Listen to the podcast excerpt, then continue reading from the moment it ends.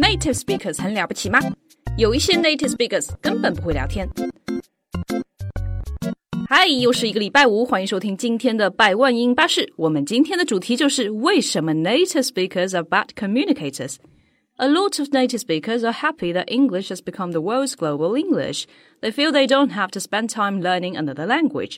很多母语是英语的人啊，我们就简称这个 native speakers，简称 NS 啊，认为 反正全世界的人都在学英语，Why would I have to study another language？就是因为这样咸鱼的心态，导致他们在讲英语的时候啊，完全就是放飞自我，不顾及别人听得懂听不懂，因为他们就是 model speakers。英语的榜样，英语界的大佬。Often you have a boardroom full of people from different countries talking in English and no one understanding each other. Suddenly the American or Brit walks into the room and nobody can understand them. 这里呢就出现了一名语言学的教授，他的名字叫做 Jennifer Jenkins，我们就简称为 JJ 老师。他就说啊，哎，好好的一屋子人开着会聊各种和谐，突然之间走进来一个美国人或者一个法国人，怎么样呢？气氛瞬间僵硬，因为他们可能突然说了一个俚语。他们可能突然说了一个非常本地的词语，对不对？没人听得懂他们了，并且这一屋子人就会开始陷入深深的内疚。为什么当初没有好好学英语？哎，为什么他讲话我听不懂啊？其实明明你们刚才还聊得好好的，到底是什么出了问题呢？Non-native speakers generally use more limited vocabulary and simpler expressions without flowery language or slang. Because of that, they understand one another at face value. Jenkins found, for instance, that international students at British University understood each other well in English and swiftly adapted to helping the least fluent members in any group. 英语不是母语的人啊，我当然我们简称 NNS，就是 Non-Native Speakers。通常是因为词汇量非常有限，那么他们在表达的时候没有花里胡哨的成分，就用简单朴实的方式互相之间交流，所以这些 non-native speakers 之间的交流，通常呢都是挺顺利、挺和谐的，互相之间也没有揣测，也没有不安，也没有焦虑，一切就是我们表面所听到的这个意思。那举个例子啊，英国学校的一些留学生啊，其实我们平时观察一下啊，他们大家交流其实是非常顺利的。根据这个 Jenkins 的观点，他们也会自动的去适应那个口语最不溜的小伙伴，这看上去是多么的和谐啊！Until One native speaker appears，直到出现了一个 native speaker 打破了这种和谐。接下来一段，我们首先看到了一个非常显眼的标题，叫 What the hell？它是应该消音的啊。这句话是一个留学生说的，他为什么会这么气愤呢？我们一起来看一下。One bugbear is abbreviations. The first time I worked in an international context, somebody said ETA 1653, and I thought, what the hell is ETA? says an international student. To add to the confusion, some of the abbreviations in British English are very different from American English.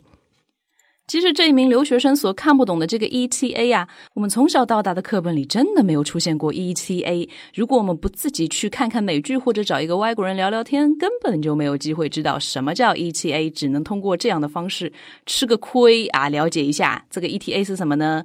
你们如果查一下字典呢，就会发现它其实是一个缩略语。ETA 这三个字母分别代表的是 estimated time of arrival 预计到达的时间。比方说，我跟一个同学一起见面，我说我们这个啊四点半见吧。接着呢，我发现这个有点堵车，然后我就说可能要推迟一下，四点四十。那我就会说 ETA four forty。这你让留学生怎么看得懂啊？体谅一下别人嘛，你就多打几个字母，说 late for ten minutes，可以吗？真是的。除了简写缩略语这个坑爹的东西之外呢，还有一个就是文化的因素了。And then there's cultural style. When a Brit reacts to a proposal by saying, That's interesting, a fellow Brit might recognize this as an understatement for, That's rubbish. But other nationalities would take the word interesting on face value. 讲到文化的因素呢，就不得不讲一个梗，叫做 interesting。那如果是经常看英剧或者是去过英国的小伙伴啊，他们就知道了，就是英国人呢，他们对于 interesting 这个词好像有不同的 definition。 拿我自己的亲身经历来说呢，当时我在英国有一个同学，他就是英国的本地人，但是他不是英格兰人。那么当时有一次呢，我们在交一个作业的时候，他还去跟教授，对吧，通了这个邮件。讨论了一下他的这个 proposal 构想怎么样，结果教授呢在回信的时候就跟他说：“我觉得你的 ideas 非常的 interesting。” I look forward，怎么怎么样？哎，还用上这样的词，我非常期待你这个做出来的成品。结果两个礼拜以后，他就把这个 essay 给交上去了。又过了大概两三个礼拜，我们出成绩了，系统上面一点，我靠！你猜猜几分呢？只有五十二分。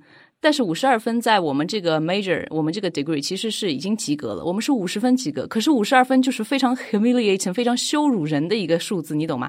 结果他当时就发了一个 Facebook，讲了一句话叫。